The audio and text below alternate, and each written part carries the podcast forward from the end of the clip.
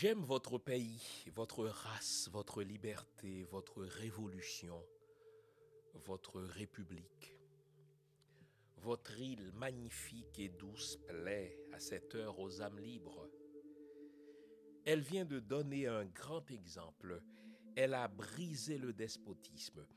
Elle nous aidera à briser l'esclavage, car la servitude sous toutes ses formes disparaîtra.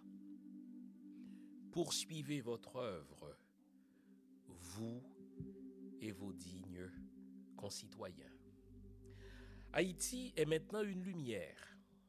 Il est beau que, parmi les flambeaux du progrès, éclairant la route des hommes, on en voit un tenu par la main d'un nègre.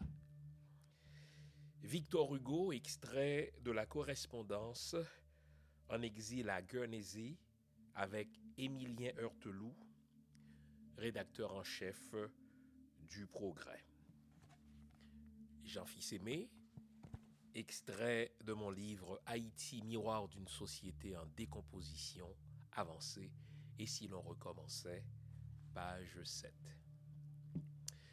Bonjour le monde, bonjour mesdames, bonjour messieurs, caméra et montage Technical Fall Production, microphone Jean-Fils Aimé, bonjour mesdames, bonjour messieurs, bienvenue à cette autre édition de l'émission Lumière sur le monde. Content de vous retrouver en ce deuxième dimanche de l'année 2022. Je tenais à commencer l'émission avec quelque chose de réjouissant.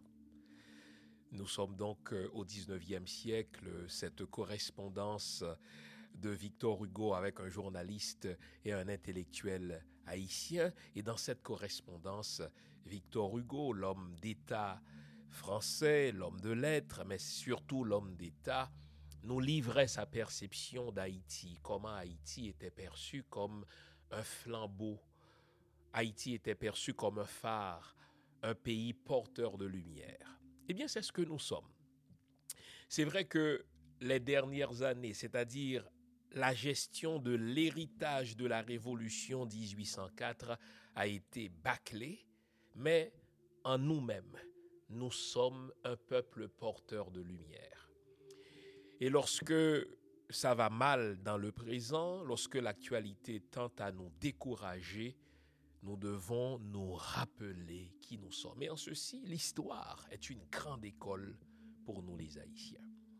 Alors, c'est dans cet esprit que je vous souhaite à vous tous et à vous toutes une bonne année 2022. Quand je vous souhaite une bonne année 2022, je ne le dis point dans un esprit superstitieux. Je, je ne pense pas que l'année 2022 soit en soi quelque chose de différent de l'année 2021. Le temps, disait euh, Einstein, est une vue de l'esprit. Qu'on parle de 2022, 2021, 2020, au fait, c'est une façon par l'humain d'appréhender euh, son milieu. L'espace-temps n'est qu'une vue de l'esprit. Toutefois, si l'on veut que 2022 soit véritablement différente de 2021 en termes d'années, c'est nous qui devons améliorer les choses. Hein? les problèmes sont créés par des humains et les solutions doivent être aussi inventées par des humains. Et donc, je vous souhaite à vous, comme individu, le meilleur de vous-même. D'abord la santé. Je vous souhaite d'aller chercher le meilleur de vous-même pour faire en sorte que 2021 vous apporte ce qu'il a de meilleur. Et collectivement, en tant qu'Haïtien, en tant que noir, en tant qu'humain, je nous souhaite une bonne année 2022. Non pas que 2022 soit en elle-même porteuse de meilleures choses, non. Je nous souhaite de faire advenir en 2022 ce qu'il y a de meilleur en nous, de telle sorte que nous allions chercher ce qu'il y a de meilleur dans la vie. À mes compatriotes, à mes frères et sœurs haïtiens, je souhaite donc une excellente année 2022. À mes compatriotes, à mes frères et sœurs de l'Afrique, je souhaite une excellente année 2022 et à mes frères et sœurs les humains, je souhaite aussi une excellente année 2022, que tous les humains puissent connaître une excellente année. Allez, on va s'arrêter pour euh, la pause. À ce stade-ci, je vais vous inviter à vous offrir une bonne tasse de thé, une bonne tasse de café. Aujourd'hui, nous allons voir ce que nous réservera l'année 2022. Nous allons tenter de faire un petit peu de la science politique, mais en futurologie. Essayons à partir des données dont nous disposons aujourd'hui, essayons d'anticiper ce que nous réservera l'année 2022. Et nous allons dire les vraies affaires, comme d'habitude. Restez là, je vous reviens après la pause, c'est promis. À tout à l'heure. Je voudrais vous inviter à vous abonner à cette page et à recruter d'autres gens qui vont s'abonner. Pour quelle raison? Parce que c'est une chaîne qui est consacrée à la dézombification du peuple noir. Vous savez, en ma qualité de théologien, d'historien et d'expert en management public, je décide de mettre toute mon énergie et toute l'équipe qui travaille avec moi décide aussi de mettre toute son énergie à la dézombification du peuple noir. L'émission s'appelle Lumière sur le monde. Eh bien, cette lumière, ce n'est pas moi. Cette lumière, c'est le travail que nous faisons ensemble. Lorsque tout à coup, on réalise qu'on nous a roulé dans la farine, on réalise qu'on nous a trompés pendant, n'est-ce pas, des siècles, et que tout à coup, nous prenons conscience de nos ressources, nous prenons conscience de notre identité, et ayant pris conscience de tout cela, nous prenons la décision de partager ce que nous sommes, ce que nous comprenons avec les autres. Donc, nous avons besoin d'avoir une masse critique d'hommes et de femmes noirs réveillés qui vont changer, n'est-ce pas, leur pays respectif pour la gloire de nos ancêtres. Nos ancêtres méritent cela. Ils se sont sacrifiés pour nous et c'est à nous aujourd'hui de prendre le relais. Comment on le fait? On le fait en se dézombifiant et en dézombifiant les autres. Je vous invite donc à liker ce qui se fait sur cette chaîne, à le chérir, à le partager avec les autres, à vous abonner et si vous l'avez fait déjà, à recruter d'autres qui vont s'abonner. On est ensemble, on garde le moral car tant que va le moral, tout va.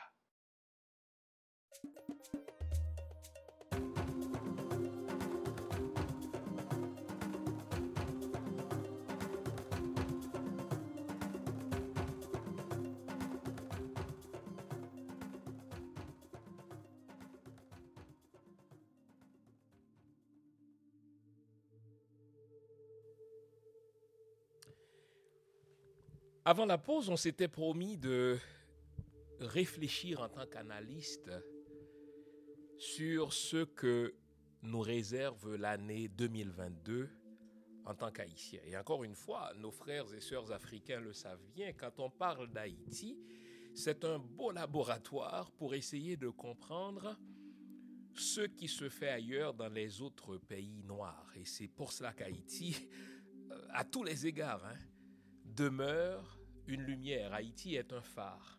Quand ça va mal en Haïti, nous devons chercher à comprendre pourquoi ça va mal, quelles sont les mains qui sont derrière tout cela. Ça nous permet de comprendre, n'est-ce pas, ce qui se trame, ce qui risque de se reproduire dans les autres pays noirs. Eh bien, et quand ça ira bien, parce qu'il faut que ça aille bien un jour, on comprendra les mécanismes que le peuple haïtien aura mis en place pour que ça aille bien. Eh bien, pour comprendre ce que nous réserve l'année 2022, il nous faudra casser l'actualité en petits morceaux. Et c'est ce que je vais faire. On va parler euh, de l'actualité judiciaire, on va parler de l'actualité politique, on va parler de l'actualité électorale et enfin on parlera de l'actualité socio-économique. Donc on va casser hein, l'actualité en plusieurs petits morceaux et à la fin de l'émission, vous aurez compris que tous ces morceaux constituent un tableau complet. Et comme j'aime à le faire chaque dimanche à pareille heure, on se posera la question, mais si l'on veut que tout ça arrête, qu'est-ce qu'il faudra qu'on fasse? Et je vous proposerai évidemment, comme j'aime à le faire, quelques euh, pistes de solutions. Regardons euh, ce que nous réserve l'actualité judiciaire. C'est comme cela qu'il faut commencer. Hmm?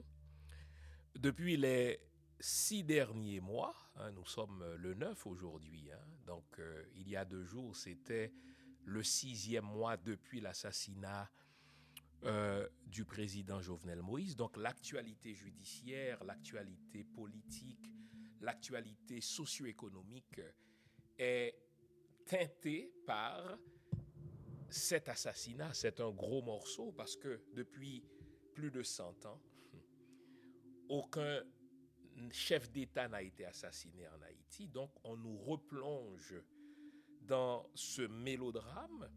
Et donc c'est un gros morceau, ce n'est pas une banale affaire. Et pour nous éviter de comprendre l'affaire, la doctrine Pasqua, dont je vous ai souvent parlé, on nous crée des affaires dans l'affaire, une deuxième affaire dans l'affaire, une troisième affaire dans l'affaire, et on fait le pari qu'à la quatrième affaire, plus personne ne comprendra rien à l'affaire. Et moi, je vous avais fait la promesse de tenir l'affaire vivante sur la conscience des peuples pour qu'on cesse de nous rouler dans la farine, pour qu'on cesse de nous traiter comme des imbéciles. Alors regardons ce que l'actualité judiciaire nous réserve. Eh bien, l'année a commencé avec une nouvelle potentiellement grosse dans l'actualité judiciaire. Un militaire colombien euh, répondant au nom de Mario Antonio Palacios Palacios, 43 ans, euh, un officier de l'armée colombienne, du moins un officier à la retraite, qui est considéré comme l'un des cerveaux dans ce processus qui a conduit à l'assassinat de Jovenel Moïse, accepte de collaborer avec les autorités américaines. Je dis c'est une nouvelle potentiellement intéressante. Et, suivez avec moi tout le sens de l'adverbe potentiellement. En soi, c'est une banalité qu'un assassin présumé accepte de collaborer avec des forces policières, cela se voit tous les jours. C'est tous les jours que des assassins présumés acceptent de se mettre à table, comme on dit, c'est-à-dire acceptent de livrer certaines informations. C'est pour cela que je dis c'est une nouvelle banale, mais potentiellement intéressante. Je vais vous aider à comprendre, n'est-ce pas, toute la richesse potentielle d'une telle prise.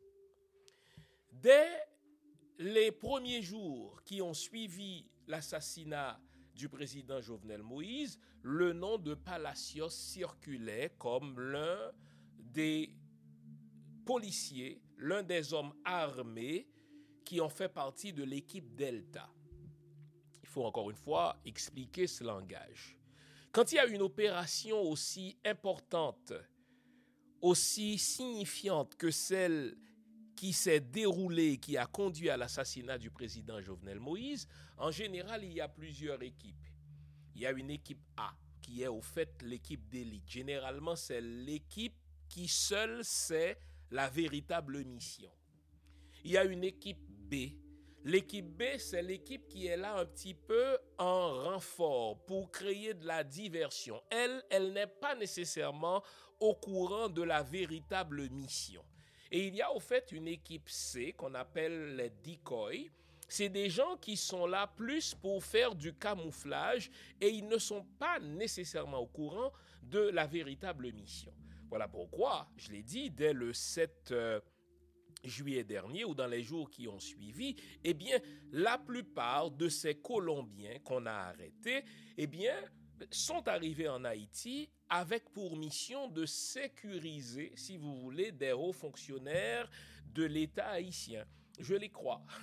Parce que quand il y a une mission de telle envergure, il y a de ces hommes, n'est-ce pas, qu'on embauche pour les bonnes raisons.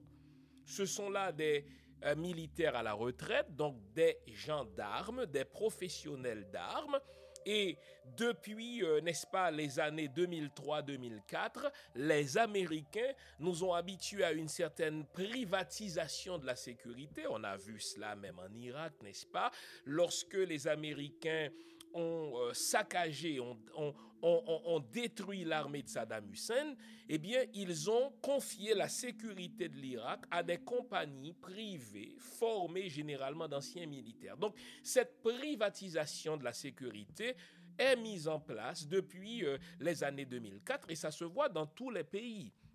Dans des pays faibles, j'entends. N'allez pas voir, n'est-ce pas, d'anciens militaires être engagés aux États-Unis, sauf dans des cas rares, pour assurer la sécurité, n'est-ce pas, d'officiels américains. En général, c'est le service ou les services de sécurité du pays qui s'en occupent. Mais dans des pays euh, à état faible, eh bien, il est courant de voir, n'est-ce pas, une privatisation de la sécurité des officiels de l'armée par des étrangers, des gens qui ont déjà pratiqué le métier des armes. Eh bien, dans l'équipe C, on retrouve des Colombiens qui ont été euh, embauchés, qui ont été recrutés et payés pour sécuriser, n'est-ce pas, les officiels de l'État haïtien. Et il faut les croire pour quelques-uns. Vous avez aussi des membres de l'équipe B. Ceux-là, ils sont au courant d'une autre mission. C'est ainsi qu'on leur disait qu'ils étaient là pour arrêter le président.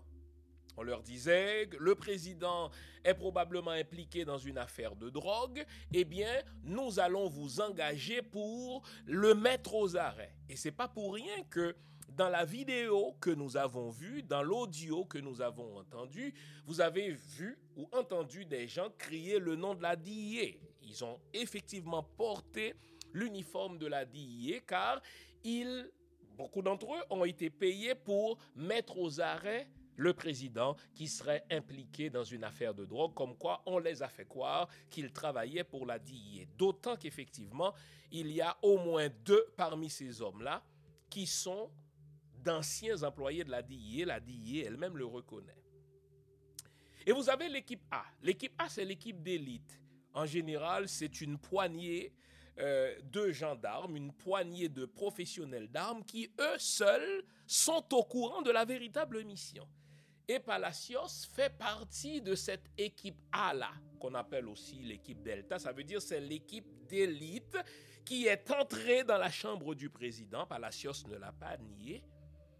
Et lui-même, Palacios, est celui qui a pris la photo du cadavre. C'est important quand vous avez reçu pour mission de d'éliminer, de supprimer un colis, c'est le langage, eh bien, vous devez avoir une preuve matérielle de cela si vous voulez être payé. Parce que généralement, on vous paye une certaine partie, 50%, 75%, et l'autre partie doit vous être versée sur présentation de preuves matérielles que la mission a été accomplie. Eh bien, ce Palacio, enfin, Mario Antonio Palacios Palacios, est celui qui est entré dans la chambre du président, sûrement accompagné de deux ou trois autres.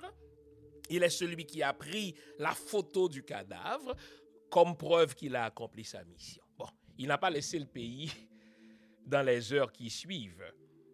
On l'a aidé à quitter le pays dans les jours qui suivent. Et ce on-là est intéressant parce que d'autres complices ont bénéficié de l'aide policière pour laisser le pays.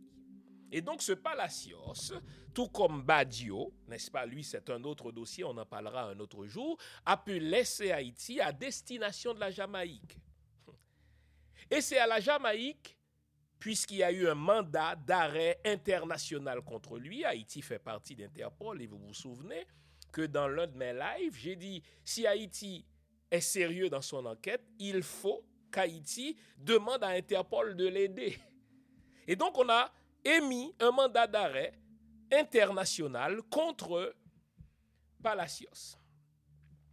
Palacios était à la fois réclamé par Haïti, il était réclamé par son pays d'origine, la Colombie, et même s'il n'était pas réclamé par les États-Unis, il a choisi de parler aux policiers américains et il demande à être expédié aux États-Unis. C'est là que la chose devient intéressante, les amis.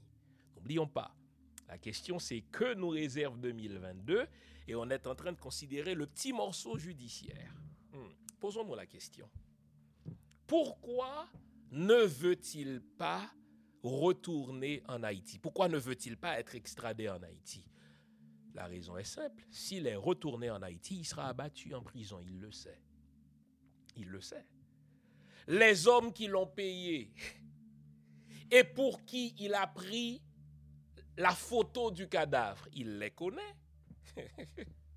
C'est une grosse opération, ça. Il les connaît. S'il retourne en Haïti et qu'il se rende compte qu'il risque d'être le seul de l'équipe A à couler, il n'acceptera jamais de couler seul. Donc, s'il retourne en Haïti, c'est pas compliqué, ceux qui se sont cotisés, parce que c'est une opération qui, selon les experts, a coûté environ 60 millions de dollars. Donc, ce ne sont pas les petits joueurs haïtiens, quelques politiciens qui en ont voulu à Jovenel Moïse qui peuvent se payer une telle opération. Une telle opération est financée par ceux qui en ont les moyens. Et donc, ceux qui ont les moyens de financer l'opération ont encore les moyens de supprimer Palacios. Donc, Palacios en tant que professionnel de la chose, lui, c'est un mercenaire. Ça veut dire c'est quelqu'un que l'on paye pour exécuter des gens. Il dit, moi, je ne veux pas retourner en Haïti. C'est simple. Si on a pu abattre un président dans sa chambre à coucher, à combien plus forte raison, et, notez quelque chose, on a tué le président, pas un chien n'est mort je parlais dernièrement à son fils et je sais que c'est ce qui fait le plus mal à son fils. Il m'a dit, Monsieur fils aimé, mon père est mort comme un chien, mon père est mort comme quelqu'un qui n'a jamais rien fait dans la vie et je le comprends. Le père disposait de garde du corps. Qu'est-ce qu'un garde du corps? C'est quelqu'un qui est payé pour être tué à la place de quelqu'un d'autre. C'est ça un garde du corps. Si tu es garde du corps, on te paye pour que tu meurs à ma place. Il n'est pas normal que je meure avant toi. Si je meurs avant toi, on va enquêter sur toi. Or, le président de la République disposait d'un cordon de sécurité et il y avait plusieurs postes de sécurité par lesquels il fallait passer avant d'accéder à la chambre à coucher du président. On a accédé à la chambre à coucher du président, pas un chien n'a aboyé.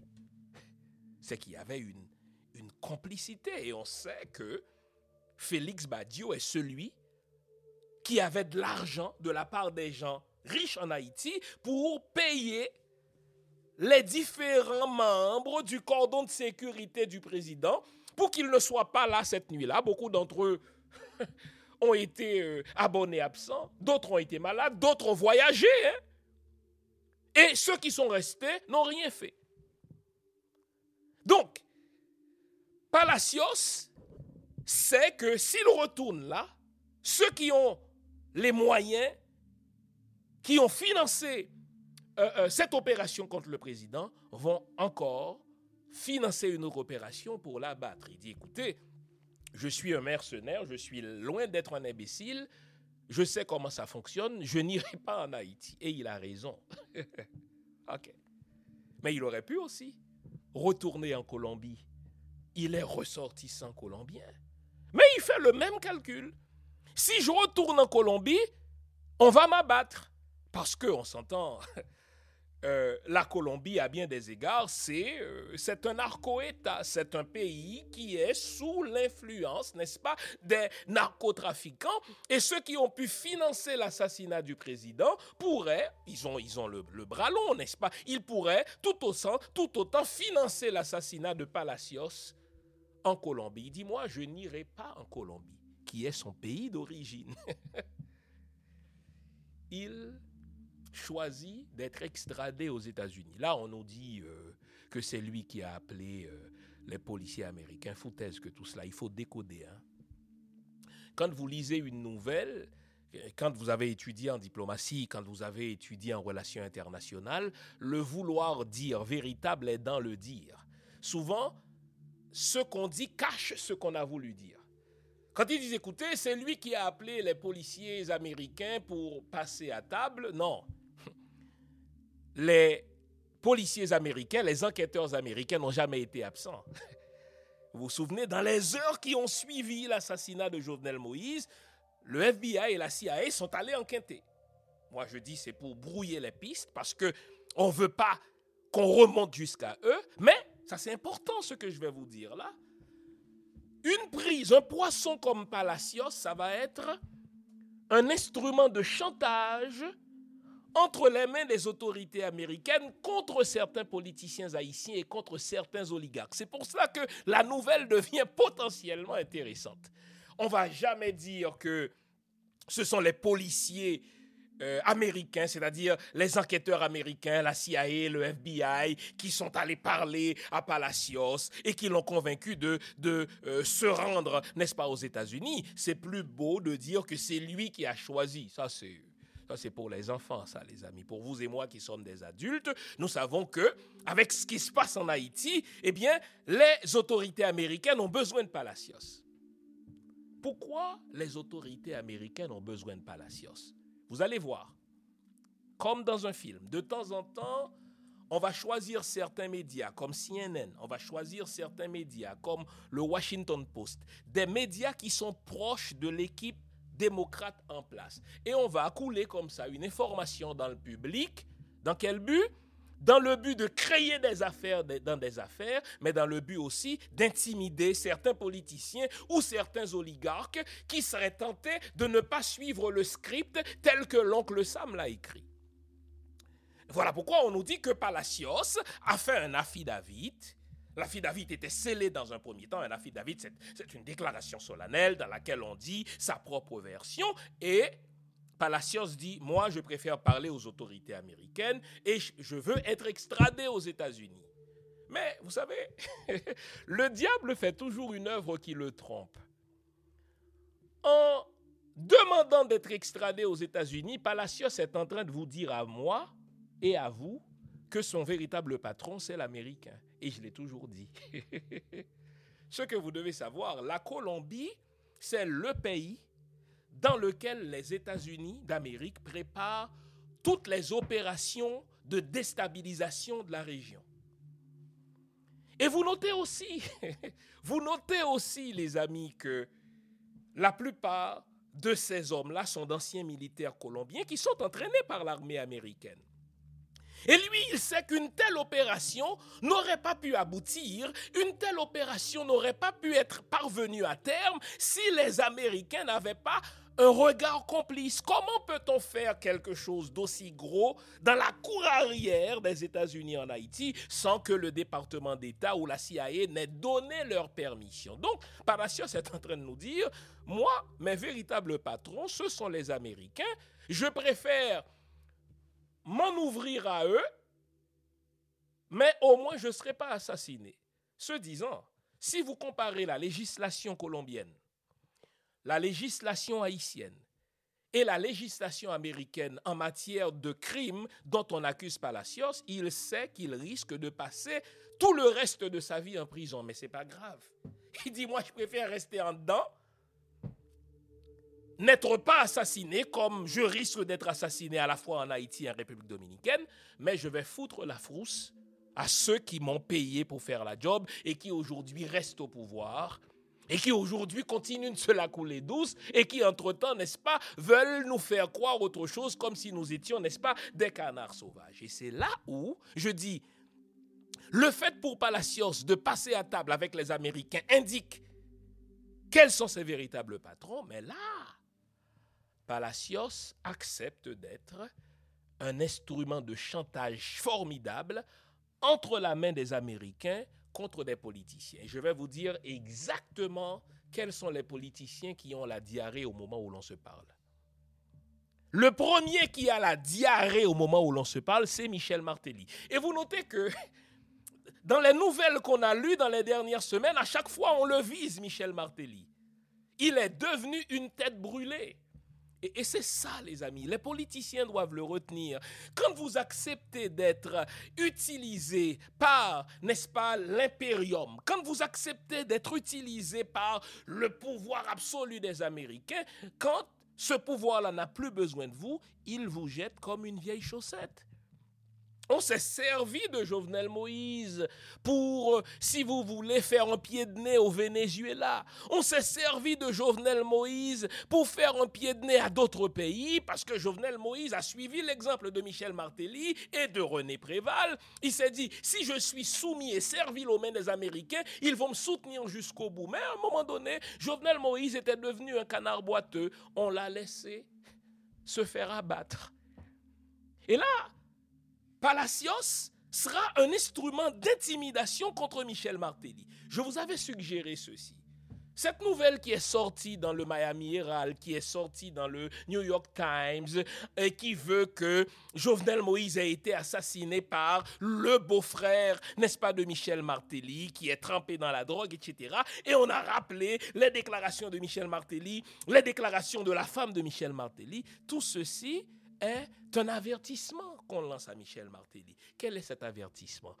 On a dit à Michel Martelly, on vous a choisi pour être président il y a cinq ans, vous nous avez rendu de grands services, mais maintenant vous êtes une tête brûlée, vous ne serez pas candidat. Le pouvoir est si euphorique, le pouvoir est si exaltant que Michel Martelly ne l'accepte pas encore.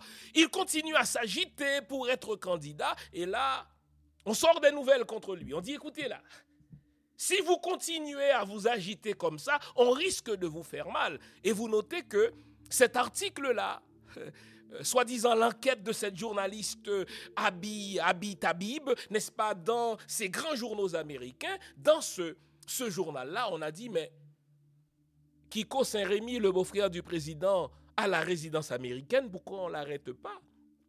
Michel Martelly réside en Floride, pourquoi on ne l'arrête pas? Vous notez ce qu'on est en train de lui dire? Il dit, écoutez là, ce sont les journaux qui suggèrent qu'on vous arrête. Si vous continuez à vous, à vous agiter, malgré le fait qu'on vous a dit on ne vous veut pas cette fois-ci comme président, eh bien, on va sortir une déclaration de Palacios, très scriptée, dans laquelle Palacios risquera de dire que ce sont les hommes de Michel Martelly qui m'ont demandé d'assassiner le président. Il peut même dire que Michel Martelly m'a rencontré deux ou trois fois, à tort ou à raison, et là, il est brûlé. Non seulement Palacios sera un, un outil d'intimidation, un outil de chantage pour faire taire certains politiciens, mais également pour faire taire certains oligarques. Parce qu'on a beau créer des affaires dans l'affaire, il faut qu'il y ait une enquête. Et avec le fils du président qui vient d'embaucher un cabinet d'avocats au Canada, il y aura une suite à cette affaire. On ne pourra pas, si vous voulez, demander à un cabinet d'avocats au Canada spécialisé dans le droit international, spécialisé dans des questions de droits de l'homme, de se taire comme cela. Donc, on est en train déjà de préparer une mise en scène pour livrer des noms. Et Palacios va donner des noms. Et en livrant ces noms-là, on sera en train de dire à ceux qui sont intéressés à l'enquête, mais voici les véritables commanditaires de l'assassinat de Jovenel Moïse. Mais les autorités policières vont faire tout cela pour éviter qu'on remonte jusqu'au département d'État. Je persiste et signe en vous disant qu'un tel assassinat n'aurait pas été possible si le département d'État, si les services secrets des États-Unis, si les services de renseignement n'étaient pas dans le coup, les amis. Donc, Palacios, c'est une arme à double tranchant pour emmerder les politiciens dont on ne veut plus et qui continuent à croire en un certain avenir politique et pour emmerder des oligarques. Et je vous le dis là, tous ceux qui ont trempé de près et de loin dans cette affaire ont peur maintenant. Pas seulement Michel Martelly. Le FBI et la CIA ont fourni aux autorités haïtiennes les preuves des transactions bancaires qui ont été opérées pour payer les hommes de Palacios. Parce qu'il y a eu cotisation. Vous vous souvenez que je vous avais dit, celui-ci avait mis un 12 000, celui-là avait mis un 10 000, un autre avait mis un 20 000. Eh bien, cet argent-là, il a transité sur des comptes. Et là, le FBI et la CIA ont remis les copies de ces transactions-là. Qu'est-ce qu'on est en train de dire, les amis? On est en train de dire aux oligarques, quelques-uns d'entre vous vont tomber. On est en train de dire à ceux qui ont trempé dans cette affaire, quelques-uns d'entre vous vont tomber, car pour passer à autre chose et maintenir le système, c'est ce que les Américains veulent. Pour passer à autre chose, nous donner l'impression d'une certaine enquête, mais maintenir le système en place, il faut livrer quelques poissons on a arrêté quelques petits Colombiens, quelques Haïtiens, etc. Euh, ça ne veut rien dire. Il faudra qu'ils donnent quelques poissons pour maintenir le système, parce que autrement le système risque de leur exploser en face. Et c'est ce à quoi Palacios va servir.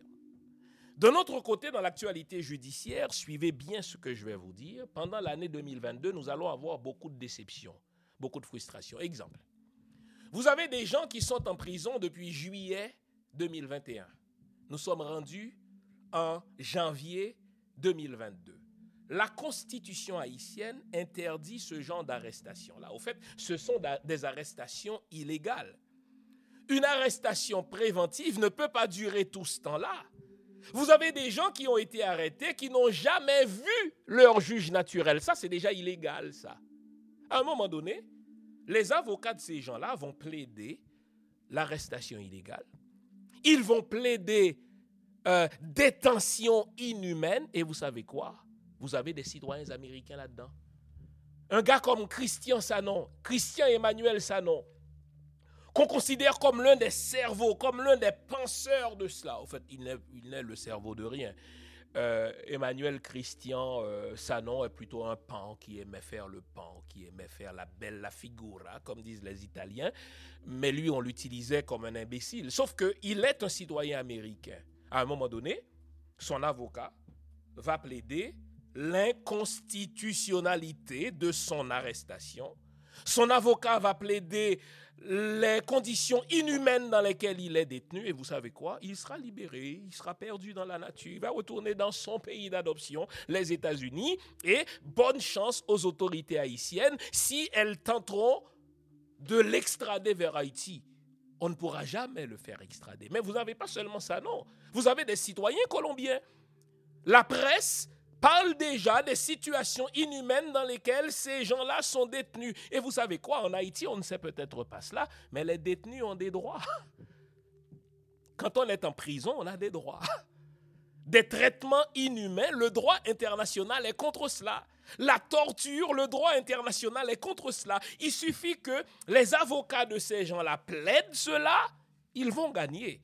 Et on va vider les prisons haïtiennes de tous ceux qui ont un passeport étranger et ne resteront, il ne restera, si vous voulez, n'est-ce pas, que quelques petits poissons haïtiens qui ont été de faibles exécutants. Donc, du point de vue de l'actualité judiciaire haïtienne, à part ce palacios qu'on va utiliser comme un instrument d'intimidation, eh bien, en 2022, je vous le dis là, les avocats de ces gens-là qui sont détenus illégalement, ils n'ont pas encore vu leur juge naturel. La loi haïtienne prévoit que dans les trois jours de mémoire qui ont suivi l'arrestation préventive, quelqu'un doit passer devant le juge. Vous ne pouvez pas vous saisir comme ça du corps de quelqu'un sans qu'un juge n'avalise la décision. Oh, ils sont là en prison depuis six mois. Eh bien, ce n'est qu'une question de jours avant que leurs avocats en particulier ceux qui sont des ressortissants étrangers, vous avez des Américains là-dedans, au moins trois Américains, eh bien, leurs avocats vont plaider qu'ils laissent la prison parce que c'est illégal. Ils vont retourner aux États-Unis en donnant la garantie qu'ils vont retourner, et bonne chance, car il faudra leur faire un procès en extradition qui est très long, les amis. Donc, il y aura des déceptions. Et vous savez quoi? Les autorités haïtiennes souhaitent cela. Parce que ce sont les mêmes autorités haïtiennes qui ont contribué à l'assassinat de Jovenel Moïse qui sont là. Je vous l'ai dit sans embâche, Ariel Henry était au courant. Ariel Henry est placé là par Michel Martelly, qui est l'un des concepteurs de l'assassinat de Jovenel. Alors il est là justement pour empêcher qu'il y ait une véritable enquête. Déjà, lorsque la justice l'avait convoqué, pour qu'il vienne répondre aux incessants appels qu'il a reçus et passés à Félix Badio. Plutôt que de répondre à la convocation, il a congédié le ministre de la Justice. Trouvez l'erreur. C'est qu'il a quelque chose à se reprocher. Donc, d'un point de vue judiciaire, l'actualité haïtienne de 2022 nous réserve chantage de la part des Américains pour éliminer certains politiciens et faire tomber certains oligarques, et déception parce que ces cellules-là dans lesquelles on a placé ces détenus préventifs vont être vidées dans les prochains mois. C'est moi qui vous le dis. L'actualité politique sera marquée par des luttes fratricides. C'est pas compliqué. Nos luttes, nos chicanes vont se poursuivre. Pour quelle raison? Déjà, c'est pour ça qu'il faut toujours décoder le langage d'un diplomate.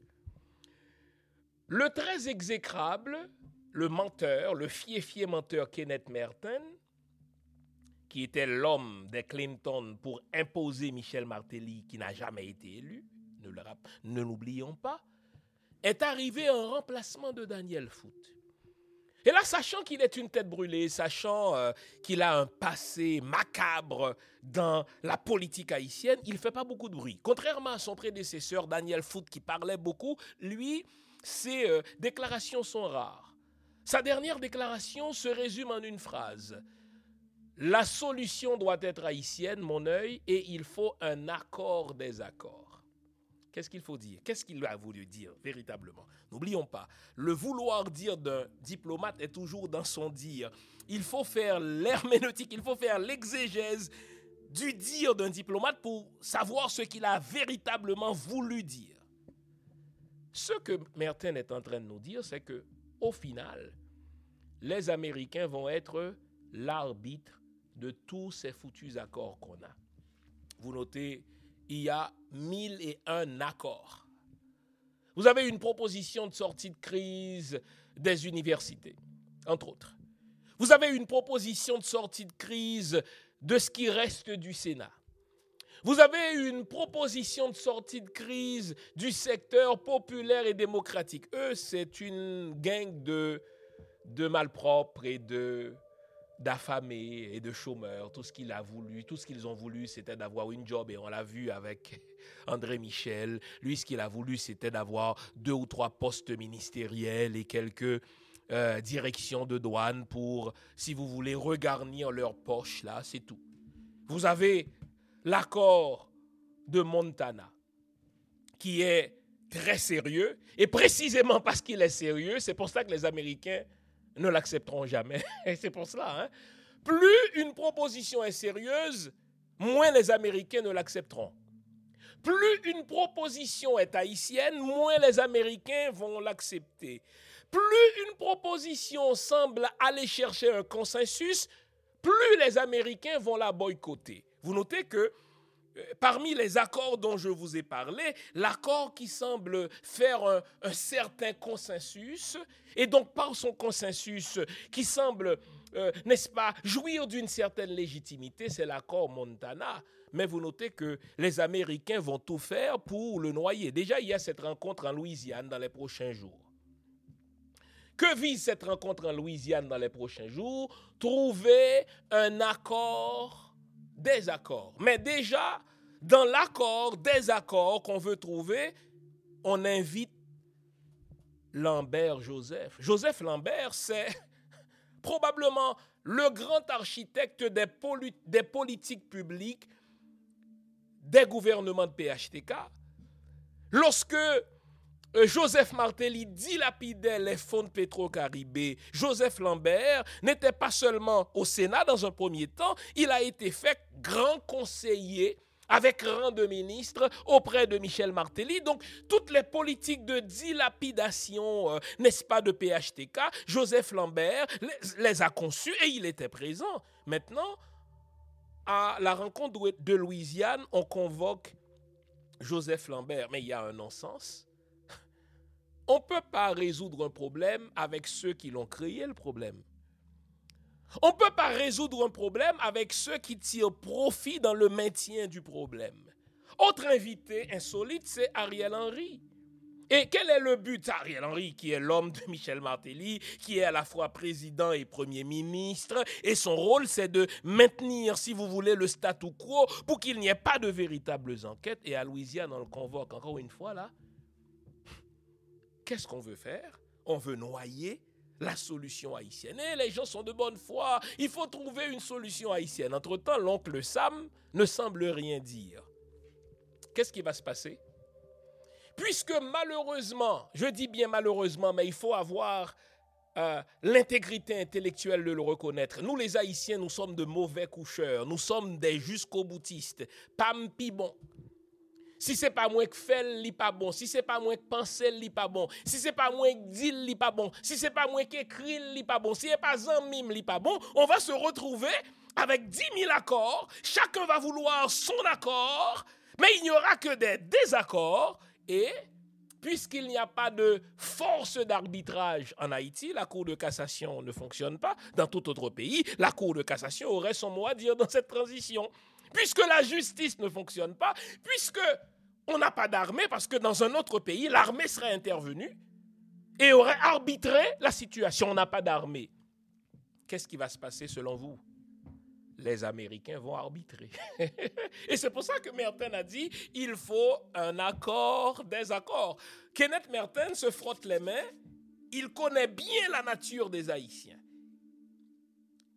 Il sait que nous sommes des extrémistes et que nous tenons à ce que ce soit notre idée qui passe. Il sait qu'il nous manque un chromosome, le chromosome des compromis. Il sait qu'il nous manque, n'est-ce pas, un autre gène quel est ce gène? Le gène du consensus. Nous ne sommes pas un peuple de consensus, nous ne sommes pas un peuple de compromis. Chacun va vouloir tirer le couvercle de son bord. À la fin de guerre lasse, vous savez ce qui va se passer?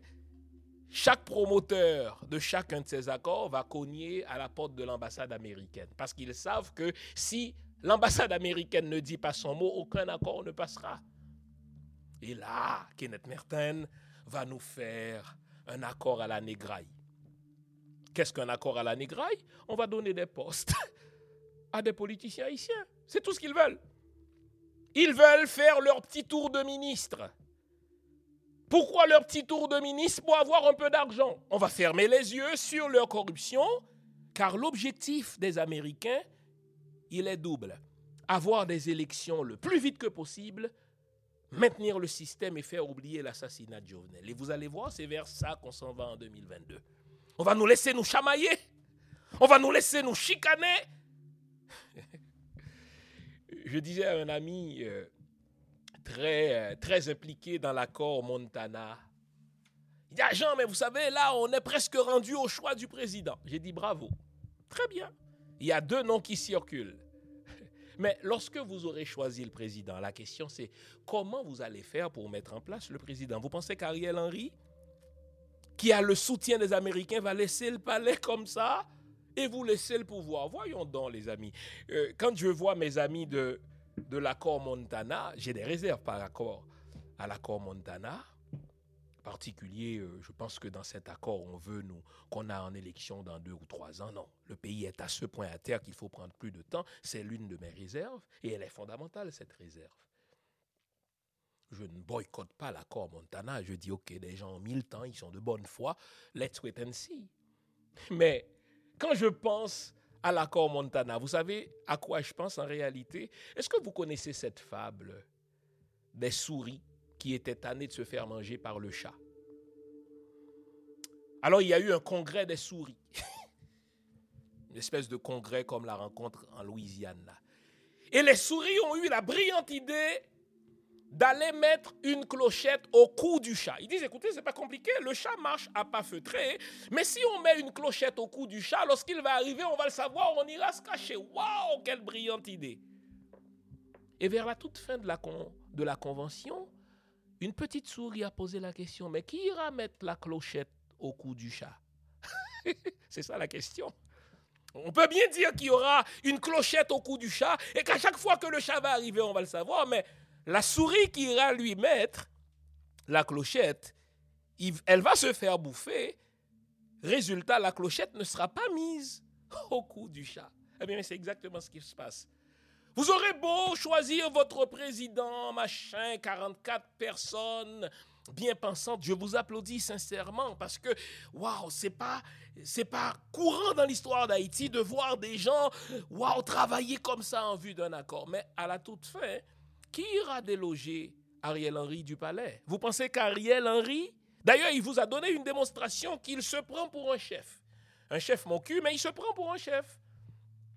Les Gonaïviens ont dit ne mettez pas le pied chez nous le 1er janvier. Les autres chefs d'État n'ont pas osé. Lui, pour prouver qu'il est chef, il est allé. Et par la suite, il a fait courir le bruit qu'il a été victime d'une tentative d'assassinat. Qu'est-ce qu'il est en train de vous dire? Il est une victime lui aussi, comme Jovenel Moïse. Sauf qu'il était plus chanceux. Alors là, vous pensez pouvoir déloger Ariel Henry. Lorsque vous aurez choisi votre président, vous aurez encore besoin d'un arbitre. Et je vous le donne en mille, qui va être cet arbitre? Les Américains. Et les Américains vont choisir quelqu'un qui fait leur affaire, quelqu'un qui a des squelettes dans le placard. C'est toujours des gens qui ont des squelettes dans le placard que les Américains choisissent. Des gens qui ont un passé dans la drogue, des gens qui ont un passé dans la corruption, des gens euh, qui ont des choses à se reprocher. Les Américains le savent. Et puis ils vont dire, nous savons ça, mais nous allons quand même vous choisir c'est pour que vous puissiez nous être serviles et fidèles. Et donc les Américains vont trancher, ils vont nous faire un gouvernement à la négraille, et ils vont nous précipiter dans des élections, et là ils vont nous foutre un autre con, comme par le passé. D'où mon troisième point, regardons l'actualité électorale.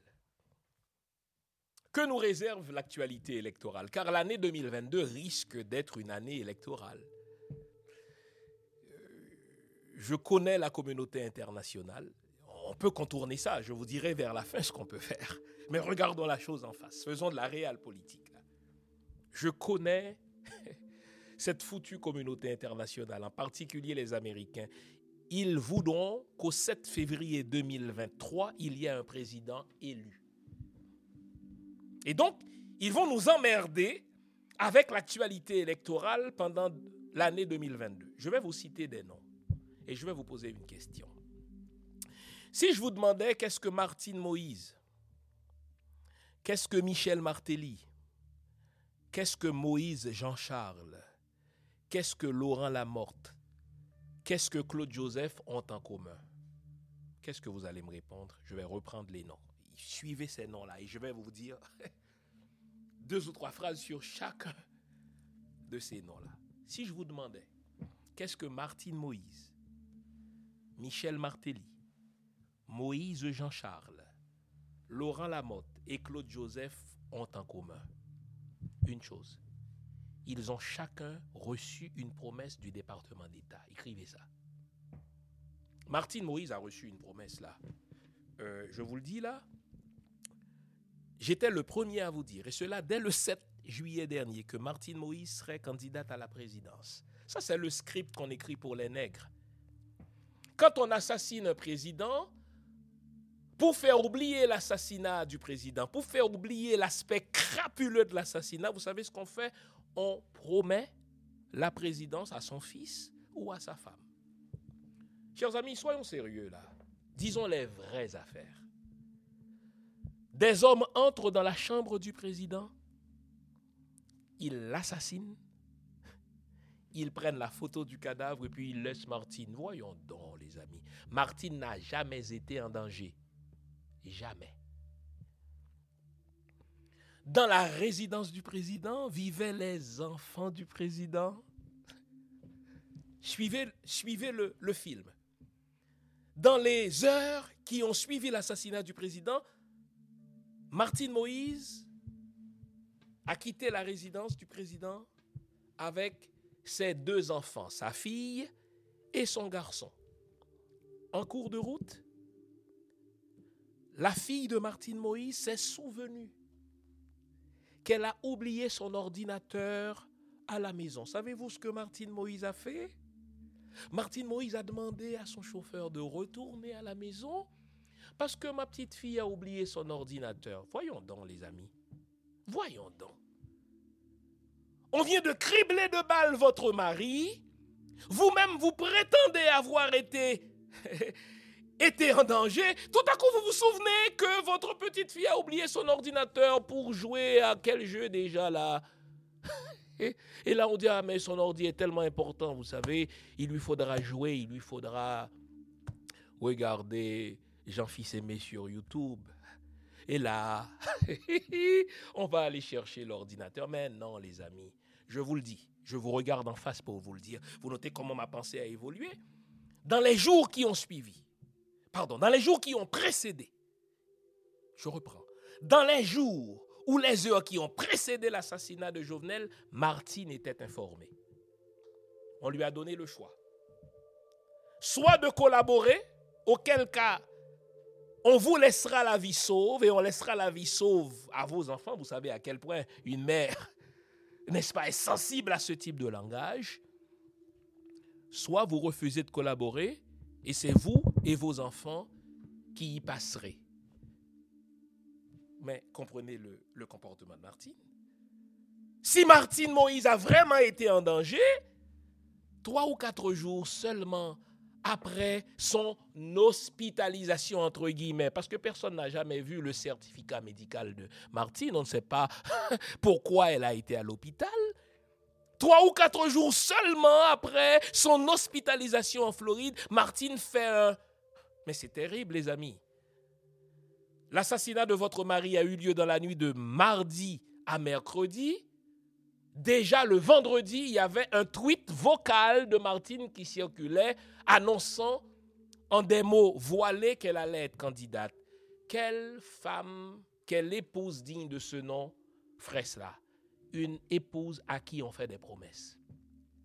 On a dit à Martine, votre mari nous casse les couilles, votre mari n'a plus d'avenir, si vous collaborez, vous allez remplacer votre mari. Vous allez être la gardienne du mouvement joveneliste. Et Martine a lancé son parti politique. Je pense que ça s'appelle Clairé. Clairé, en créole, c'est éclairé. Là. Je souhaite même vous éclairer. Je souhaite vous ouvrir les yeux, moi aussi, ce matin. Martine a reçu formellement une promesse. Si vous suivez notre script, vous serez présidente. Chers amis, comprenons le comportement de Martine. Votre mari a été assassiné de 12 ou 13 balles. Vous-même, vous prétendez avoir reçu 8 balles, mais ça, je n'y crois même pas. Hein. 8 balles de baseball, 8 balles de ping-pong, 8 balles de neige, mon cul. Dans une entrevue, on a demandé à Martine euh, votre vie a-t-elle été en danger? Elle dit oui, oui, oui, j'ai dû faire la morte, j'avais du sang qui coulait de ma bouche, j'ai dû me cacher sous le lit. Des mercenaires entrent dans la chambre de votre mari, l'ont criblé de balles. Ils ont eu le temps de prendre la photo et ils ne savaient pas que vous étiez sous le lit. Voyons donc, Martine, voyons donc. La vérité, c'est que depuis le mois de janvier, ces gens-là étaient en Haïti. Palacios faisait des va-et-vient. Et on a loué on a loué un appartement en face de la maison du président pour contrôler ses allées et venues, pour contrôler les allées et venues de tout le monde. Alors, il ne savait pas que Martine était là. Voyons donc. Et quand on a demandé à Martine combien de balles vous avez reçues, elle a dit en anglais one, two, three. Putain, Martine. Vous nous prenez pour un canard sauvage. Quand vous recevez des balles, vous savez combien de balles vous recevez. Et vous pouvez dire, j'en ai reçu au bras, j'en ai reçu à la taille. Non. Les balles que Martine a reçues, elle a sûrement reçu deux, c'est ce qu'on appelle des balles amies. Vous savez, quand des policiers vont faire un coup, qu'ils décident de tabasser quelqu'un, qu'ils décident même de le tuer, la personne, pour faire passer ça comme de la légitime défense, après avoir tué la personne, l'un des policiers va tirer sur un autre policier pour faire croire que cette balle-là, c'est celui qu'on a tué qui l'a lancé et que ce policier qui a tué ce salaud, il a réagi en légitime défense. Au fait, si on n'avait pas donné deux ou trois balles à à Martine, personne ne croirait sa version. C'est pour ça qu'on l'a cru pendant un certain temps. Elle a, elle a reçu deux ou trois balles. Et puisque nous, les Haïtiens, nous sommes de grands sentimentaux, que de voir cette femme, n'est-ce pas, arriver euh, le bras, euh, n'est-ce pas, en échappe, etc., on dit pauvre elle, mais avec le temps, là, on a fini par voir la, la fesse de Martine. Elle a menti. Martine est une grosse menteuse. On lui a fait une promesse. Et vous savez quoi? On va la défaire d'ici aux élections. Déjà, si vous regardez bien, il joue un jeu aigre-doux avec Martine. On lui fait une promesse, ça nous le savons, mais à chaque fois qu'elle va donner une entrevue, on ne la prépare pas. Elle dit une connerie, et puis on finit par voir que sa robe est, est cousue de fil rouge. Waouh! Et là, vers la fin, on va dire à Martine, retire-toi. Elle va vouloir se prendre au sérieux. On va vous dire, si tu te retires pas, Martine, on va sortir les choses qu'on sait de toi. Et tu te rappelles qu'on t'avait dit, soit tu collabores, tu auras la vie sauve et tes enfants aussi, soit alors tu redeviendras une cible pour nous. Mais vous notez que Martine n'est même pas en danger en Haïti. Martine est celle qui fait campagne partout maintenant. Elle a de l'argent, si c'est quelqu'un qui a déjà été en danger, véritablement, vous pensez qu'elle serait retournée là Voyons donc, les amis. Michel Martelly, maintenant. Michel Martelly, aïe, aïe, aïe, c'est le dindon de la farce. Il a servi les Américains servilement, il a donné plein de contrats aux frères de Clinton et on lui a permis de s'enrichir. C'est un super riche ce qu'on a, hein? Et non seulement lui s'est enrichi, sa femme s'est enrichie, son beau-frère s'est enrichi, les enfants de Michel Martelly, oh là là. Et il pensait sérieusement qu'il allait redevenir président. C'était le plan. Mais vous savez, en, en géopolitique, l'actualité est dynamique, elle n'est pas statique. Ce qu'on te promet hier, dans deux jours, peut ne plus être vrai là. Et puisque tu es un pion, tu dois accepter qu'on te place ou bien qu'on t'enlève. Mais Michel Martelly se préparait à revenir au pouvoir. Sauf que là, il est brûlé, Michel Martelly. Il est brûlé avec des gens comme vous et moi parce que nous faisons de la contre-intelligence. Nous analysons les choses et nous balançons les vérités. Et les services secrets n'aiment pas qu'on balance leurs vérités. Et là, Michel Martelly a fini par être brûlé car tout le monde sait qu'il est impliqué dans l'assassinat de Jovenel. Quand vous avez même des journalistes américains qui publient dans des grands journaux cela, on ne pourra pas permettre, on pourra plus laisser son élection. Et Michel Martelly doit comprendre cela. Et vous allez voir, si les menaces se font persistantes, les chantages, les intimidations, Michel Martelly va trouver un beau prétexte pour ne pas être candidat et il va soutenir quelqu'un. Mais s'il demeure candidat, vous allez lire des articles de plus en plus menaçants et à chaque fois son nom, son nom va sortir si bien que il n'aura aucun espoir pour lui de revenir président. Lui là, il est brûlé. Moïse Jean-Charles. Ah, Moïse Jean-Charles. Vous savez, les Américains piègent toujours les nègres de la même manière, indépendamment de votre niveau d'instruction. Vous allez voir, Moïse Jean-Charles n'est pas un homme de grande instruction. Claude Joseph est un docteur, un homme de grande instruction, mais on les piège de la même manière parce qu'ils se comportent précisément comme les Américains anticipent qu'ils allaient se comporter. L'Américain fait le pari suivant, pas seulement l'Américain, le Français. Il dit, si je viens voir cet homme et que je lui promette en tant qu'ambassadeur, en tant que quelqu'un qui travaille au Quai d'Orsay pour la France ou bien au département d'État, nous croyons tellement au blanc que nous allons mettre toute notre méfiance de côté pour le croire. Et quand l'Américain va faire une promesse à un politicien haïtien, il n'envoie jamais un autre noir. Parce que nous sommes méfiants entre nous. Mais quand c'est le blanc, bah c'est le blanc qui me le dit. Et vous notez que chaque candidat haïtien a un blanc. Une fois, j'étais à l'aéroport. Il y a peut-être six ans, mais oui, j'étais à l'aéroport de Port-au-Prince. Je laissais Haïti après une semaine de conférence. Et puis, qu'est-ce que je croisais? Je croisais le président du Sénat d'alors, le président sortant, euh, euh, Simon Desras, machin, et Henri Séan, le grand notaire dont le nom est cité d'ailleurs dans cette affaire d'assassinat. Les deux partaient, imaginez, vers Washington. Deux candidats à la présidence, donc ils sont en concurrence. Les deux étaient invités par le département d'État sur le même vol pour aller se faire promettre la présidence. Mais trouvez l'erreur. Moi, je vous cite les noms là. Je vous ai dit, j'étais à l'aéroport avec eux. Et Henri Séan se vantait. Savez-vous ce qu'il a dit, Henri Séan, à moi parlant? Je suis un président qui n'a pas encore reçu l'investiture. Parce qu'il était sûr de la promesse du blanc. Et Dera, qui a déjà été euh, président du Sénat, il dit, écoutez, moi j'ai l'étoffe. Alors pourquoi je fais ce détour? C'est pour vous montrer comment on est en train de piéger Moïse Jean-Charles le sénateur qui jouit d'une certaine popularité dans le Nord parce qu'il dit un certain nombre de choses, etc. Et puis, on lui fait une promesse. On dit à Moïse, Jean-Charles, écoutez, cette fois c'est votre tour. c'est tellement vrai que quand il y a une formation de gouvernement, on le consulte.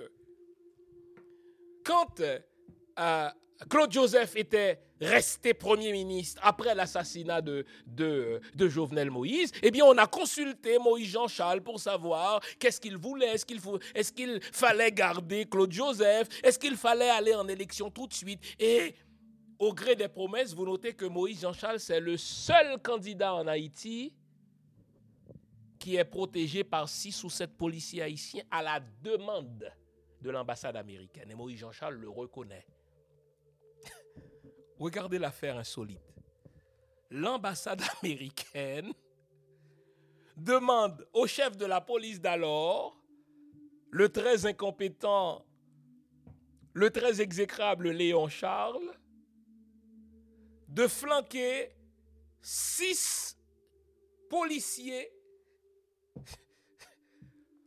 aux côtés de Moïse Jean-Charles. Mais en Haïti, il y a plus d'une centaine de candidats. Pourquoi Moïse Jean-Charles et lui seul reçoit la sécurité de six ou sept policiers de la police nationale qui est déjà insuffisante? On est en train de lui faire croire qu'il allait être président, qu'il va être président. Je vais le dire à Moïse Jean-Charles là, parce que j'ai des amis dans son équipe qui m'écoutent et ils m'écoutent aussi. Le jeu qu'on est en train de vous faire, là, Moïse, on l'a fait à Mirland Maniga. À la veille de la sélection de Michel Martelly comme président d'Haïti, Edmond Mulet et l'ambassadeur américain d'alors sont allés voir Mirland Maniga pour lui dire que c'est elle qui était élue. on est allé lui dire est-ce qu'elle va toujours rester chez elle? Est-ce qu'elle en fera la résidence officielle? Ou bien est-ce qu'elle va penser à un autre lieu pour des questions de sécurité? Vous imaginez quel était le choc de Myrland Maniga d'apprendre quelques heures plus tard que c'était Michel Martelly qui était élu par le même ambassadeur américain? On est en train de dire à Moïse Jean-Charles, cette fois-ci c'est votre tour. Et vous notez comment? On est en train de lui construire une étoffe de président, on lui a donné un doctorat honorifique. Et Moïse Jean-Charles se prend au sérieux, il se fait appeler docteur.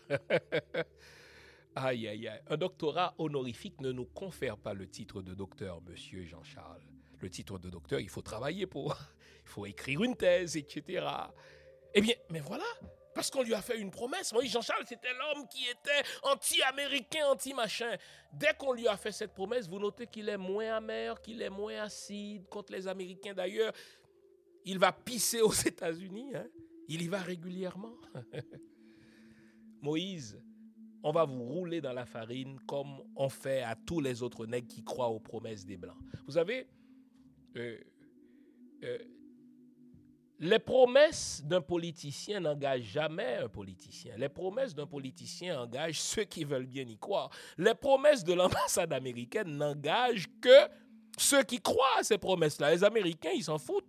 Ils vous disent ça pour que vous puissiez collaborer au processus électoral. Parce que si des, gens, gens comme Moïse Jean-Charles ne participent pas à ce carnaval électoral, ça manquera de, légitimité. Donc on va vous faire croire c'est votre tour. Mais si vous étiez vraiment un démocrate, Moïse Jean-Charles, pourquoi acceptez-vous que ce soit les États-Unis qui passe l'ordre de vous affecter six policiers? Donc, Moïse Jean-Charles, vous savez comment vous allez finir?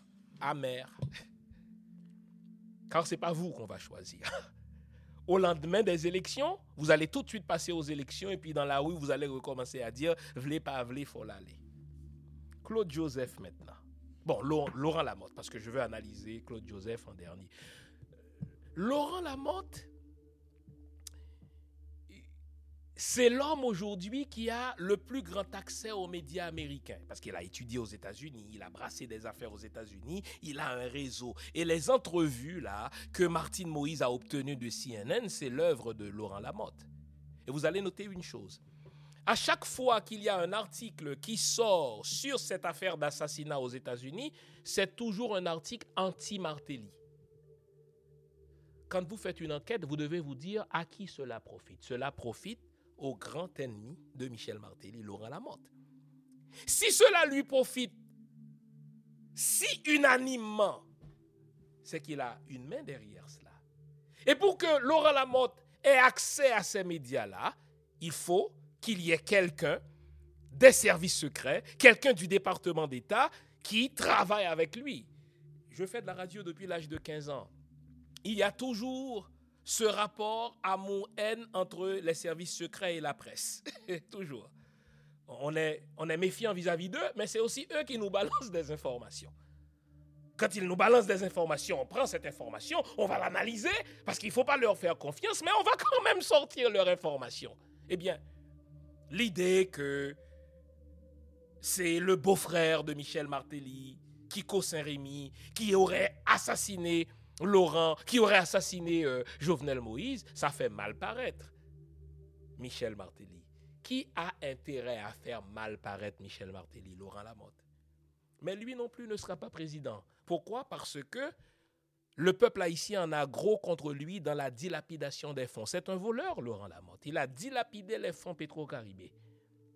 Ah oui, bien sûr. Et il a fait des deals de drogue aussi avec Kiko Martelly.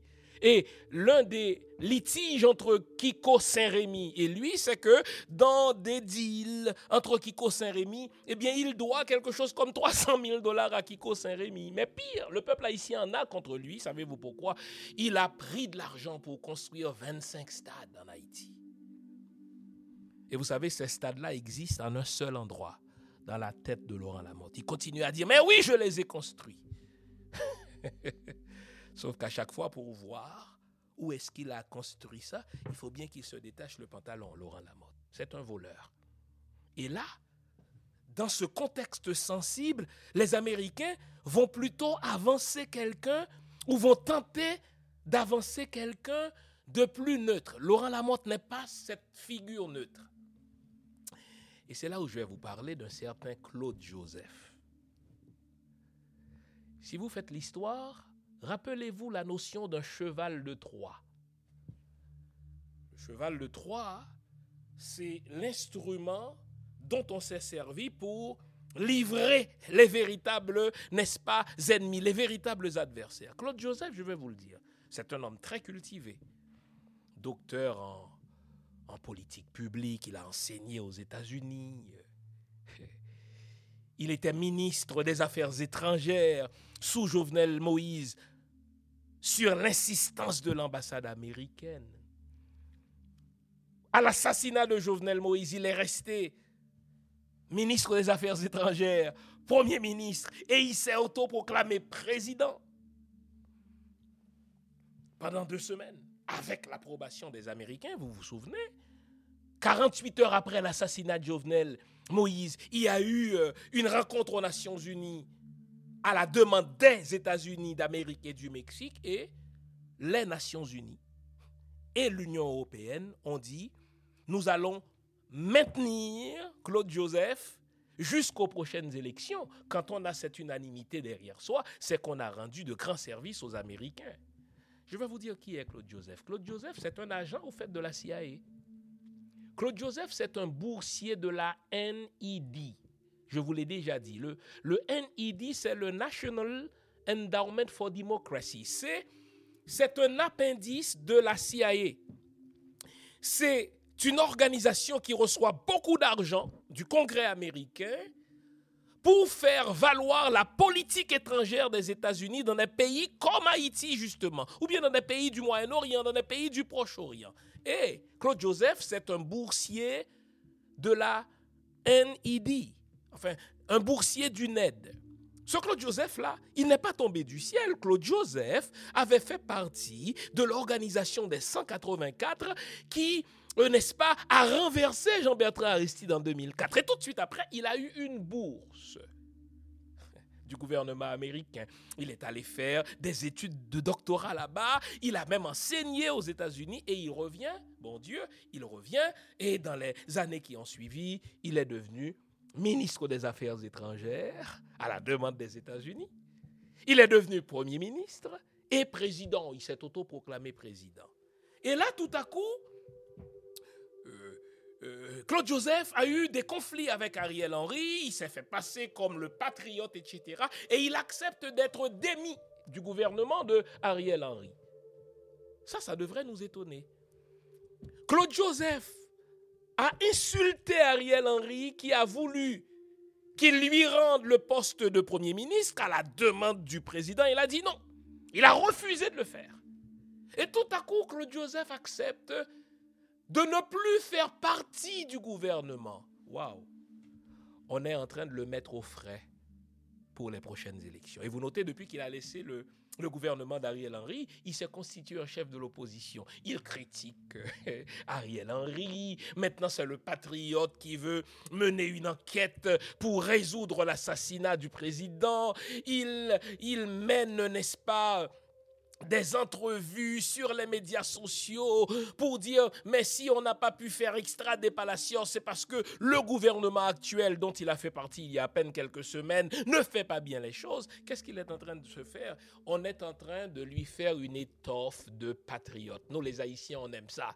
Ah, il est en train de critiquer le gouvernement, il est en train de dire, n'est-ce pas, que la communauté internationale nous maltraite. Vous vous souvenez, n'est-ce pas, de sa prise de gueule avec euh, la République dominicaine? Non, on est en train de lui faire un costume de président.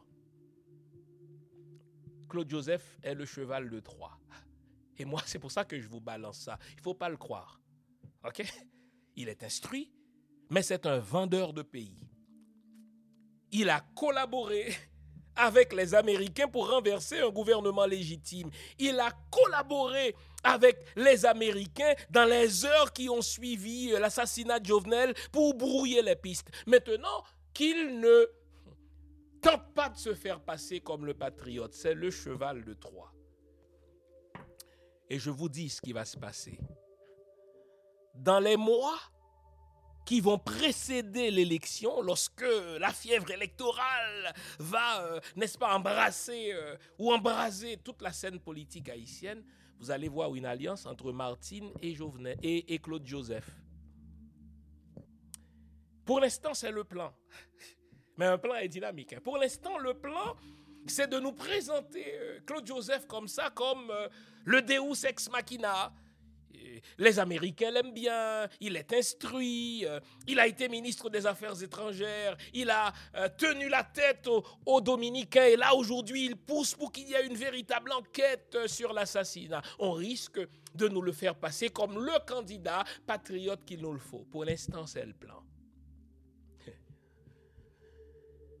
Mais vous notez que dans un cas comme dans un autre, de Martine Claude Joseph, en passant par Michel Martelly, Moïse Jean-Charles et Laurent Lamotte, ce sont des gens qui ont tous reçu une promesse des Américains.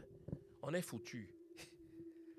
D'un point de vue socio-économique, la situation ira de mal en pis. Elle ne va pas s'améliorer. Ils vont nous dégrader la situation. C'est ce qu'on appelle la stratégie de la dégradation, de la distraction il y aura toujours ces jeunes armées pour couper le pays en zone de non-droit. Il y aura toujours des problèmes de carburant. Il y aura toujours des problèmes de kidnapping. Ça, c'est prévu par les, ce qu'on appelle des architectes de politique publique étrangère. C'est prévu, n'est-ce pas, qu'ils vont dégrader euh, la situation économique. Ils vont nous faire, n'est-ce pas, la stratégie du différé, n'est-ce pas? Ils vont repousser à demain ce qu'ils auraient pu régler aujourd'hui. Ils vont nous traiter comme des enfants. Ils nous montrent un petit bonbon là comme ça. Quand on ouvre la bouche, ils le reprennent, le bonbon, juste pour hum, nous mettre, n'est-ce pas, dans l'attentisme. Et alors là, ils vont dire, mais la seule façon de régler le problème, c'est d'aller en élection. Parce que vous avez un gouvernement illégitime, qui n'a pas la légitimité électorale, un gouvernement qui ne peut pas résoudre les vrais problèmes. Donc, si vous voulez régler le problème, allons en élection. Et lorsque vous aurez élu un président, on va se tenir derrière lui pour vous aider à résoudre le problème. C'est ce qu'on appelle la stratégie de la dégradation. On va laisser la situation se dégrader, se détériorer. Et à un moment donné, on sera à ce point fatigué qu'on va dire dans l'indifférence, faites donc votre putain d'élection et foutez-nous la paix si c'est ça la solution. Et là, l'oncle Sam, suivi du Canadien, suivi du Français, au fait, cette même communauté de prostituées et de voleurs internationaux, ils vont nous faire des élections à la négraille. Et là, tout à coup, il n'y aura plus de problème de kidnapping. Il n'y aura plus de problème de carburant. Il n'y aura plus de problème de, de machin. Parce que c'est la stratégie de la dégradation socio-économique par laquelle ils vont nous fatiguer pour qu'on accepte leurs solutions. Qu'est-ce qu'on peut faire? C'est là où on va se dire les vraies affaires. Qu'est-ce qu'on peut faire? Deux choses. En relations internationales ou en matière de sécurité, il y a deux termes que vous devez connaître. Il y a ce qu'on appelle le soft coup. Il y a ce qu'on appelle le hard coup. Le soft coup, qu'est-ce que c'est? C'est lorsque vous mobilisez une population, lorsque vous mobilisez une collectivité pour qu'elle se révolte contre un système. On a vu ça dans, euh, lors des révolutions du printemps arabe. Les Américains étaient présents sur le terrain. Ils ont travaillé les gens pour renverser les régimes dont ils ne voulaient pas. On appelle ça un soft coup, c'est-à-dire coup comme dans coup d'État, plutôt que d'envoyer des gens qui prennent des armes et qui renversent un gouvernement, on travaille des influenceurs dans la population pour que cette population-là arrive à dire basta. Il nous faut travailler la population haïtienne. Vous savez, en ce moment, il y a un décalage, il y a une distance presque abyssale entre les influenceurs et la population haïtienne. Je, ne me mens pas à moi-même. Quand je fais cette émission-là, mais la plupart de mes compatriotes haïtiens, mais ils ont euh, d'autres chats à fouetter là. Ils ont les problèmes de carburant, ils ont des problèmes de kidnapping dans le cul, ils n'arrivent pas à manger à leur faim. Vous pensez qu'ils ont l'opportunité de s'asseoir pour écouter des analyses politiques? Donc, le soft coup qu'on espère et qu'on a déjà vu en 86, il faut le travailler. Il n'est pas immédiat. Il y a ce qu'on appelle aussi un hard coup. Qu'est-ce qu'un hard coup? On l'a vu.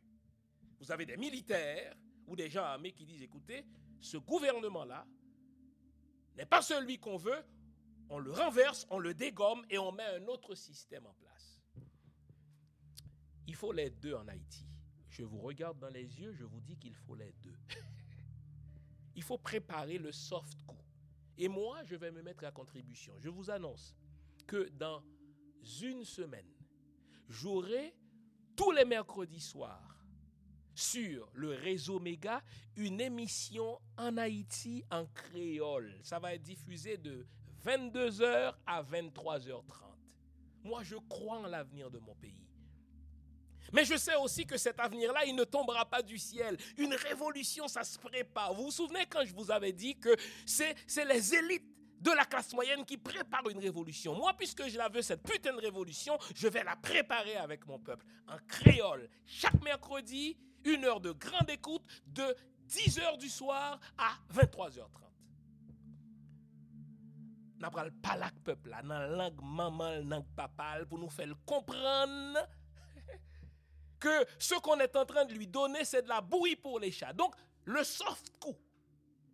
Et je ne suis pas pressé. Même s'il nous fout une élection cette année, on peut toujours renverser le gouvernement qu'il nous donnera. Je vais préparer le soft coup.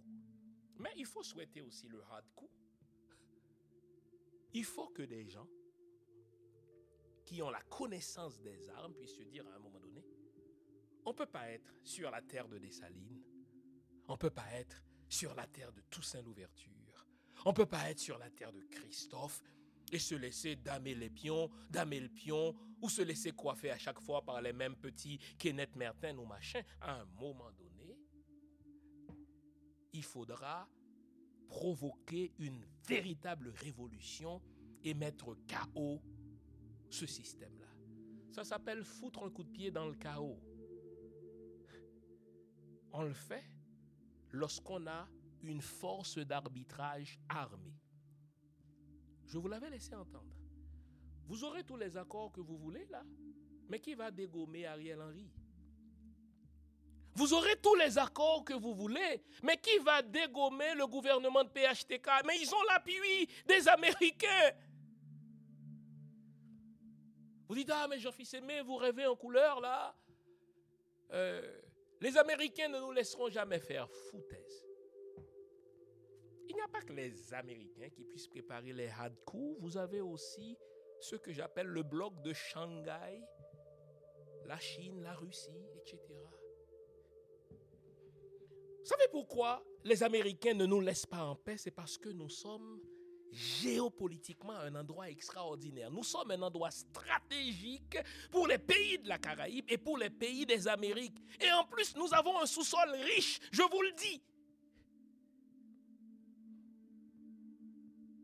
Nous allons faire un Dessaline de nous. Nous allons faire un Toussaint l'ouverture de nous et commencer à penser en termes de soft coup et de hard coup. Ce que eux savent, nous le savons aussi. C'est pas vrai que ce sont tous les Haïtiens formés qui accepteront une petite promesse du département d'État pour être chef d'État. Non.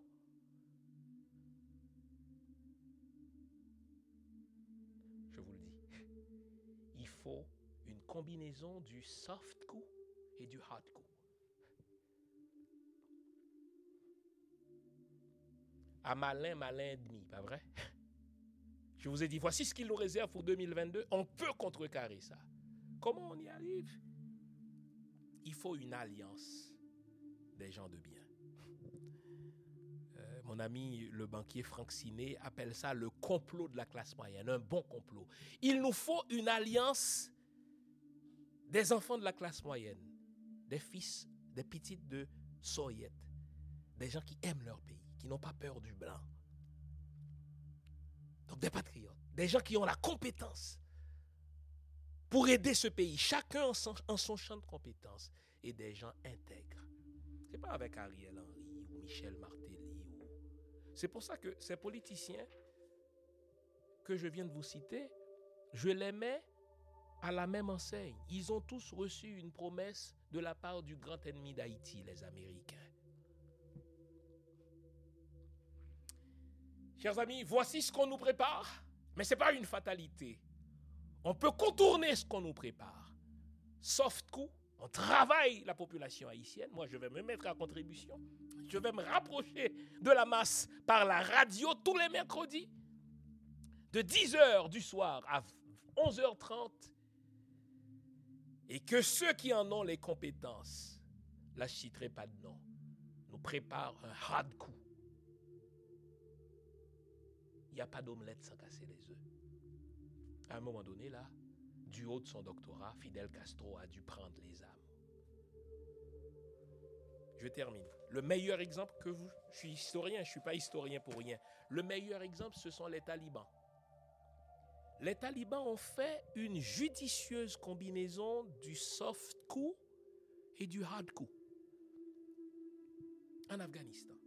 Soft coup, c'est la population afghane qui soutient les talibans. Quand c'est toute la population afghane qui soutient les talibans, eh bien les Américains, avec leurs drones, avec toutes leurs saloperies là, ils quittent la queue sous le ventre. Parce qu'à un moment donné, chaque Afghan était devenu un ennemi pour les Américains. Et vous savez quoi? Les Américains ont peur de mourir, c'est leur faiblesse. À chaque fois qu'il y a le cercueil d'un soldat américain qui retourne aux États-Unis, le président américain perd des votes. Alors là, il ne veut pas voir un soldat américain mourir. Ah les talibans, vous devez connaître la faiblesse de votre ennemi. Les Américains ont peur de mourir. C'est pour ça qu'ils pensent que tout le monde a peur de mourir. Eh bien, la population afghane s'est dressée comme population contre les Américains. Soft coup. Et les talibans ont préparé les Afghans. Et hard coup, ils se sont armés. Et ils ont débarqué dans le palais. Ils ont dit au président, que les Américains ont placé, basta, tu laisses ou tu meurs. Ça va les amis? C'est pour ça qu'il faut faire l'histoire. Judicieuse combinaison entre soft coup et hard coup. Êtes-vous prêt pour cette alliance? Ou bien vous allez vous contenter de votre petit visa là, de votre résidence aux États-Unis euh, Ah, pays ça, bon Dieu, il va jamais rien. C'est par votre passivité que le pays est là où il est. C'est par votre lâcheté. Vous avez peur de l'Américain. L'intimidateur se nourrit de votre peur. Le jour où vous n'avez plus peur de l'intimidateur, il perd toute arme. J'ai pas peur des, des Américains. Je les emmerde. Préparons ce soft coup et ce hard coup. Le hard coup, il est nécessaire. À un moment donné, il faut mettre du feu tellement en Haïti comme l'avait dit Che Guevara, il faut allumer tant de feu que les Américains n'auront pas suffisamment de pompiers pour les éteindre tous. Ils vont nous laisser la sainte paix. La guérilla, c'est nous les Haïtiens qui l'avons inventée. C'est Toussaint Louverture qui a inventé la technique de la guérilla. Alors on va laisser ça aux autres. Voyons donc. Dans toutes les écoles de guerre sérieuses, on étudie les tactiques de Toussaint Louverture, même si on ne le nomme pas. Alors nous, les Haïtiens, on va se laisser damer puis on parle, le petit crétin. Kenneth Merton, il y a une deuxième faiblesse des Américains, je vous la livre. Les Américains sont nuls en histoire. Ce sont de gros crétins en histoire. Le dernier secrétaire d'État à être un savant en histoire, il s'appelait Henry Kissinger. Les autres, c'est des crétins. Ils savent rien en histoire, ils commettent des erreurs de débutants parce qu'ils ne connaissent pas l'histoire. Un, nous sommes les inventeurs de la tactique de la guérilla, on va leur foutre des feux partout qu'ils ne pourront pas éteindre, ils vont devoir nous laisser tranquilles. Et deux, on va se rapprocher de la masse par le soft coup. Et on va leur foutre un coup de taliban dans le cul. Ah, moi je suis en feu pour l'année 2022. Ça va les amis? Il est possible de recommencer. On a besoin de réflexion, on a besoin de penser. Il faut pas aller en élection le pays est à terre. Il faut reconstruire les 14 chantiers fondamentaux de la nation. Vous trouverez tout cela dans mon dernier livre, Haïti, miroir d'une société en décomposition. Et si on recommençait sur mon site www.jeanfilsaimé.com. Merci d'avoir été là. J'espère vous avoir été utile. Je reviendrai avec plus d'informations sur mon exercice de soft coup dans les prochains jours. Allez, bonne semaine, bonne année 2022 et faisons-nous respecter en tant que fils et filles de Toussaint l'Ouverture. Au revoir.